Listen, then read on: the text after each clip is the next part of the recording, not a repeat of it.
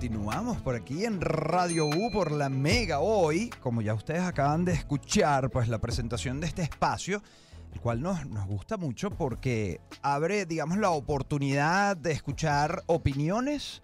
Y bueno, tratamos siempre que haya algún especialista, alguna persona que se haya eh, especializado, haya trabajado pues para conocer y tener, ampliar sus conocimientos en algún tema en específico. El día de hoy, en 100% debatibles, pues estaremos hablando un poco acerca de si vale la pena para un universitario invertir o no en criptos y por qué. Por ello, está con nosotros eh, Henkel García, quien es analista financiero egresado del IESA. Además tiene MBA eh, mención finanzas de la UNIMED y además ingeniero Químico. químico, Bien. de la Simón. Colega de la, La Simón. Simón. Uh, bienvenido. ¿Cómo estás, Henkel? Bien, bien, eh, un gusto compartir con ustedes por acá. Tenía tiempo que no venía a la radio, lo de la pandemia como que las tocó todo y, y este ambiente es único. Mira, único, chasquidos para 100%. ti. Sabes que los chasquidos, los chasquidos son Cuando así estamos como, vibrando en otro nivel, son otro chasquidos nivel, los aplausos. Es otro nivel, es otro nivel. Y bueno, y con gente joven, ¿no? Que Así también es. Gracias. eso ayuda, ¿no? Así es. ¿Cómo te sientes, Alejandro, Me después de ese siento cumplido? súper joven, de hecho. Ya, después de un poco de tiempo no eres el mayor en la No sala, soy el mayor puñito Henkel García, aunque Henkel parece menor que yo. Bueno, también estamos acompañados de tres estudiantes. Eh, Daniel Quevedo, Ingenier- Ingeniería Química de la UNIMED, y Samuel Betrini, Economía de la UNIMED, y Carlos de la Universidad Monte Ávila en Comunicación. ¿Cómo están?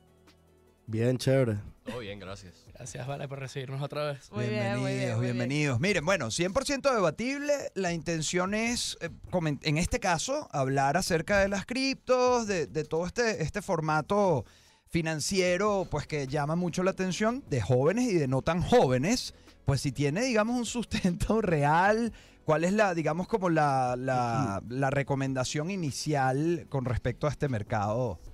Muy loco, muy loco. Yo a que los chamos hablen, yo hablo de último. Venga, A ver qué sí venga. puedo- A ver, ¿cómo? ¿Ustedes, ¿Ustedes qué opinan Ajá. de las criptos que, que están sumergidos en este mundo? ¿Tienen conocimiento de esto? Bueno, sí, por lo menos en mi caso, yo no sé si ya les habían comentado, yo soy cofundador de un emprendimiento llamado Cryptoland. Ajá. Tengo tres años trabajando para varios exchanges venezolanos, eh, entre ellos uno que se familiariza con nuestra empresa, CryptoX, eh, CryptoBen, Amberscoin y bueno, en esencia pues tengo un tiempo ya trabajando en el espacio y, y puedo ayudarles un poco a debatir sobre el tema Tú, tú, por ejemplo, eres estudiante de... de la Metro, de Ingeniería Química. ¿Y en qué semestre estás? En trimestre, El trimestre, en el cuarto. Ok, ok. Y Daniel Quevedo. Ok, Daniel. Y cuéntanos, ¿cómo, ¿cómo empezaste a aprender de este mundo? ¿Cómo entraste en las criptos? Bueno, inicialmente todo comenzó eh, un poco antes de la pandemia. Pues siempre estuve un poco interesado en el tema de, de, la, de, la- de lo que se refiere a la tecnología blockchain. Y después cuando vino el boom, yo dije, bueno, vamos a pegarnos a ver qué, qué se puede hacer ahí. Y pues empecé a, a trabajar en CryptoX, eh, ahí como apoyando algunas operaciones que se hacían en vivo. Y pues poco a poco me fui desarrollando en el espacio hasta que llegué al punto de fundar tres, tres empresas muy importantes para mí hoy en día. Qué bien, qué bien. ¿Y, cómo, por ejemplo, una persona que todavía no tenga tanto conocimiento de las criptos ahorita, por ejemplo, a mí todavía me cuesta mucho entenderlo, ¿cómo, cómo entras en ese mundo a invertir? ¿Cómo funciona esa estrategia de, ok, tengo que invertir, pero ¿cómo sé cómo lo voy a retornar? ¿Cuál es el funcionamiento de eso? Bueno, la verdad es que las criptomonedas no... Hay una mala concepción que las criptomonedas es un mundo para invertir. No, las criptomonedas es un estilo de finanzas, ¿verdad? Eh, es una forma de transar igual que el dólar, el euro, el bolívar, el yuan o hasta el oro. Se puede comparar. Hay muchos criptoentusiastas o economistas que comparan el Bitcoin con el oro. ¿Qué sucede? Que el, eh, como si bien es cierto, el oro se usa, por ejemplo, para invertir, no nada más se refiere a inversión. Eso es lo primero que yo intento enseñar a las personas que, eh, eh, que pues nos escuchan a nosotros en Cryptoland. eh, es que no es nada más un método de inversión, es una forma de transar dinero, es una forma eh, de crear empresas, es una forma de moverte, es un, yo lo llamo un estilo de vida. Daniel, ¿dónde eh, hablas de, de mostrar, de enseñar? ¿Dónde lo has estudiado y, y cuál es tu nivel de, digamos, de experticia en este tema? Bueno, tengo aproximadamente tres o cuatro años estudiándolo. Eh, honestamente, todo mi conocimiento se ha venido por estudio personal, pero nosotros tenemos una, no sé si se puede comentar, yo tengo una, una cuenta de Instagram que es eh, claro, arroba claro. criptoland.venezuela. Claro. Ya hemos llegado a casi 15 mil seguidores y pues hemos comenzado con un canal de YouTube eh, y estamos comenzando ahí con algunas alianzas. O sea, de- es decir que has sido autodidacta, de alguna Sí, forma. sí, sí. Ok, ok. Sí, eso puede eso me, me llamaba la atención por, por el, o sea, digamos, por tu pitch, por tu discurso en eh, donde dices que a través del emprendimiento que ustedes tienen están enseñándole a otras personas, que me parece, pues, bueno, válido, sin duda. Eh, está Carlos también, estudiante de la UMA de comunicación. No, bueno, ya después de todo lo que dijo Daniel, no sé No qué tienes más nada que decir no sé qué voy a decir Tú, yo por ejemplo, realmente. tienes conocimiento de las criptos, Sí, tienes sí, tu... tengo cierto conocimiento moderado. Bueno, más que todo me lo ha enseñado Daniel. Ok, Ok. y tienes tus Eh, criptos, tienes tu billetera virtual. Sí tengo la billetera virtual, no he comprado ninguna cripto ni nada por el estilo. Ok. Eh, ha sido más que todo en temas de pagos que, por ejemplo, hay una moneda que se llama USDT, que tiene el mismo valor del dólar. Ok. Entonces muchos pagos se hacen por ahí. Oh, Ok. Ya hasta ahí llega no sé mi- nada de eso. No, deja que termine, pero eh, aquí es importante lo, lo de la desmitificación sobre la, la- lo, lo de las criptomonedas para invertir, eh, que, que Daniel lo, lo dejó en claro. Y yo más adelante eh, me va a permitir darles algún consejo, o sea, sería el consejo que yo me daría si tuviese 20 años, ¿no? que va más allá de, de- de la inversión en cripto, porque, eh, claro, a- alrededor del mundo cripto y por el, el auge del Bitcoin y con la el, el gran ascenso del precio del Bitcoin, eh, la gente pensó que se, podía hacer, que se podía hacer millonaria comprando un Bitcoin. Claro. Y la misma realidad desmintió eso, ¿no? Llegó a cerca de 60, 70, después bajó 20. Eh, mi, mi recomendación, ya más como experto en el área de finanzas que otra cosa, espérate, mira, está frente a un activo que es muy volátil de precio.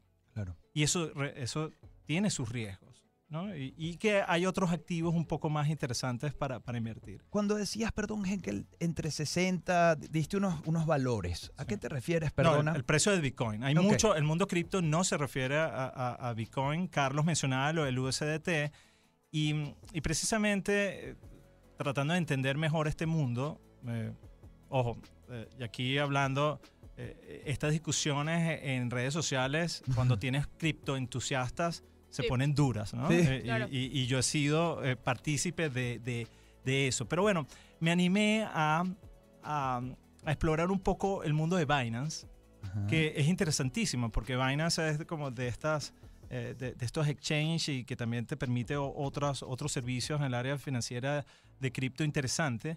Eh, y, y, y Binance creo que, bueno, eh, Daniel de repente me puede también corregir en eso, eh, como que desplazó mucho lo que Locat Bitcoin, que era como una herramienta que se utilizaba en Venezuela sobre todo para protegerte eh, de la inflación, que la gente buscaba pasarse a dólares a través de, de- Local Bitcoin. Binance empezó a sustituir eso y, y lo interesantísimo que pareció de Binance y que Daniel también lo destacaba, la función que tiene el mundo cripto como medio de intercambio y sobre todo si estás en una moneda, pasarte a otra moneda, eso es un- un- algo que el mundo cripto es una pone, bondad. Una ventaja muy clara. Ajá. La verdad. Oh. De hecho, de Binance, eh, no sé si aquí todos tienen cuenta, pero si no vale la pena explorar, tienen un- una sección de, de transacciones peer-to-peer, donde tú te puedes pasar de una moneda a otra en cuestión de minutos.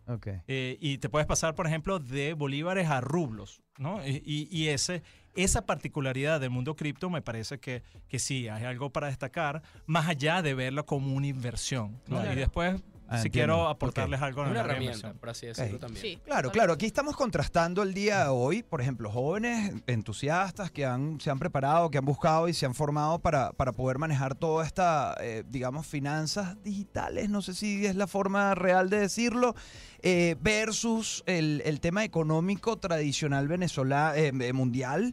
Eh, bueno, en voz de Henkel García, como les decíamos, estudiantes, eh, Daniel Quevedo de Ingeniería Química de la UNIMED, Samuel Betrini de Economía de la UNIMED, que ahorita vas a hablar también, Samuel, Carlos Escol, así es, Escobar, Escobar. Escobar, perdona, de la UMA, Comunicación Social. Vamos a escuchar un poco de música Esto es Radio U.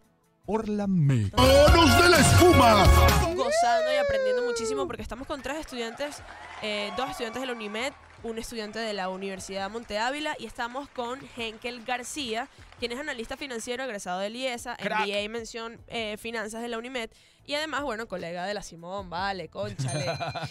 y ok, es- es- quedamos un poquito en resumen conversando de esta... Lo último que estuvimos conversando es la creación de esta cuenta Binance que te permite como tener distintas monedas, tanto virtuales como, como en, eh, de distintos países, ¿no? O sea, si No. por ejemplo tú tienes boli... Ajá, por No, favor. re- realmente no, no, no, no- realmente no las tienes, la- las monedas no las tienes en diferentes países. Lo que sí es que la misma plataforma te permite pasar de una Ajá. moneda que tengas en algún país a otra moneda de otro país en el mundo fiat, ¿no? Que es el mundo del dinero tradicional. Ok. Para poder hacer e- ese crossover o ese traspaso de, de- de saldos de un lado a otro, sí se utiliza el mundo cripto y, y de hecho Binance tiene la suya, que creo que es BUSD, que no se utiliza mucho. La que más se utiliza es la de Tether, que es la USDT, que, que, que también, bueno, ahorita Daniel seguro le, le da mucho más tips. Que, que lo que una de las cosas interesantes que me, que me parece es que te, le permite a cualquier persona tener dinero en algo equivalente al dólar, ¿no? Porque si Perfecto. lo tienes en USDT, es exactamente el proceso, es de las llamadas stable coins o, o monedas estables, donde eh, realmente el valor de esa, de, de esa cripto es exactamente igual al del dólar. Entonces, bueno, si tú no tienes capacidad de abrirte una cuenta afuera, bueno, te puedes abrir una cuenta en Binance. Lo que sí quiero dar, eh, antes para dar el tip y darle el paso a, que los muchachos eh, le- les puedan dar más consejos, es que hay que tener cuidado porque, por ejemplo, Binance es, es un monstruo, realmente es un monstruo, eh, pero hay países donde no se puede operar. Por ejemplo, Binance Sí. no puede operar en Estados Unidos. eh, Tiene un Binance.us donde sí, pero son eh, un funcionamiento mucho más limitado. Está controlado. Y no está re- suficientemente regulado, porque Mm. realmente no tienes cómo tener regulado. Está ahora en noticias lo que pasó con FTX, que es una, era otra plataforma grande, eh, bueno, que quebró y, y la gente que tenía la plata allí la perdió. Wow. Entonces, con esto les quiero decir es que, bueno, tienen que ser cuidadosos. Yo tampoco dejaría los ahorros de mi vida en una Claro. plataforma de ese tipo, Claro, pero sí le puede resolver la vida en el corto plazo a mucha gente. claro. Bueno, si Por puedo retomarte ahí de una vez. 100%. Eh, bueno, prim- primero para aclarar unos puntos, FT el problema con FTX fue algo más allá de que, de que quebraron, sino que lo que sucede es que la gente, hasta los mismos dueños de las empresas, confunden los reglamentos que son permitidos para ellos para manejar un exchange. Un exchange no es un banco, un exchange es lo que es un exchange. Es un lugar donde tú intercambias una moneda por otra, donde puedes resguardar tu moneda e intercambiarla e intercambiarla por otra, pero no él, él como regulador, como escrow, que se le usa esa palabra mucho en las criptos, no puede hacer inversiones con tu dinero como hacen los bancos. Teóricamente no lo pueden hacer. ¿Qué pasa? Que FTX lo hizo y eso salió a la luz y pues se metieron en muchos problemas legales y eso fue realmente lo que sucedió con FTX.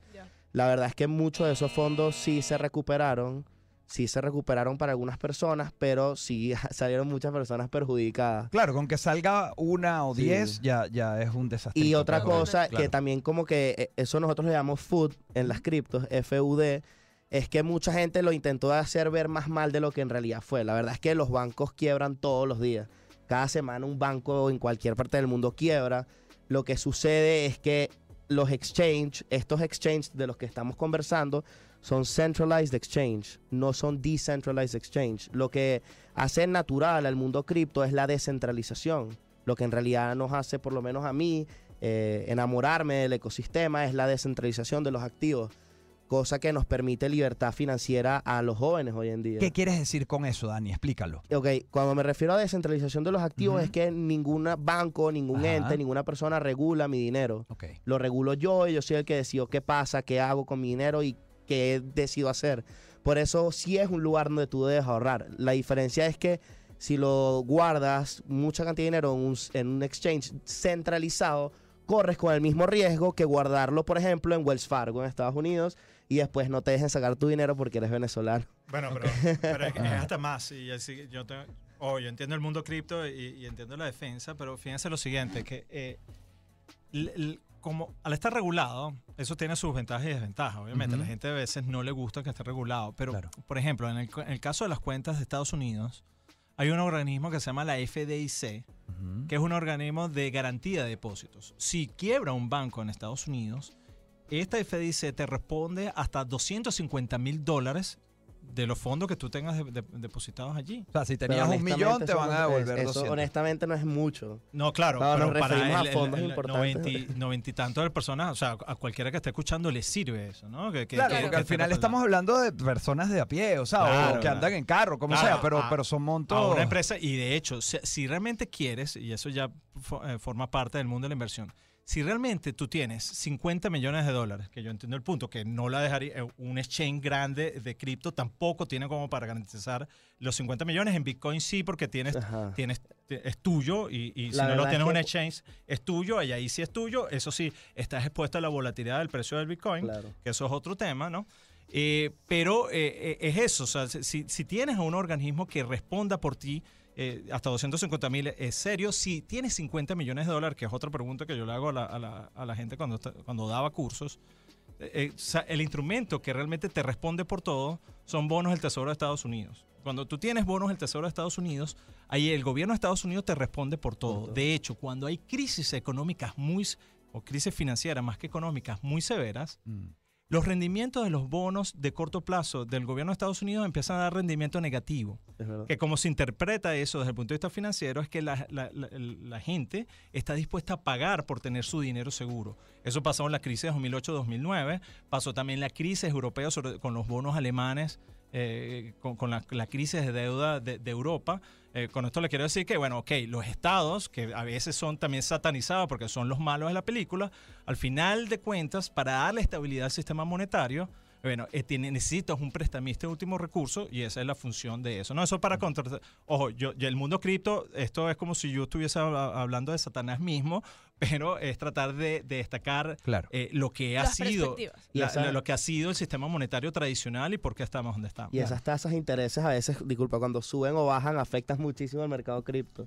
No sé si, si haces trading. Eso, esas tasas eh, cada cierto tiempo, no te sabría decir los meses exactos porque no soy economista, pero cuando hay una reunión de la SEC, las criptos pues entran en un momento de volatilidad bastante fuerte. Bueno, eh, eh, vamos a escuchar música, pero antes, eh, Betrini, por favor, Samuel, econ- eh, que estudia economía en la, en la UNIMED. ¿Cómo, ¿Cómo has utilizado tú brevemente todo este tema de, las de las criptos? ¿Cómo has día entrado en día, este sí. mundo? Ajá. Yo realmente sí tengo cuenta, sí tengo cuenta en Binance, Ujú. no la uso regularmente, Ujú. pero todo este eh, tema de las criptos para transarme normalmente entre USDT bolívares me parece excelente. Pero ya monedas que entran como Bitcoin, como Dogecoin, como todas estas monedas famosas descentralizadas, realmente yo no las tomaría como una inversión o como un ahorro, muchísimo menos, porque al final no son dinero. Porque el dinero tiene tres características principales. Reserva de valor, método de cambio y método de cuenta. Y las monedas digitales no cuentan con ninguna. No aprueban con ninguna de estas propiedades y no las podríamos considerar como Y dinero. además no tiene sentido que inviertas en dinero. No, el dinero está allí, es un medio de intercambio. Y eh, después allí yo sí quiero aportar algo más. Vamos, vamos a escuchar un poco de, de música. Recuerden que estamos en 100% debatible, conversando un poquito acerca de si vale la pena o no vale la pena entrar en todo este mundo de criptos, de, de finanzas digitales, que igual después me van a corregir en tal caso que lo esté diciendo mal. Esto es Radio U. Por la mega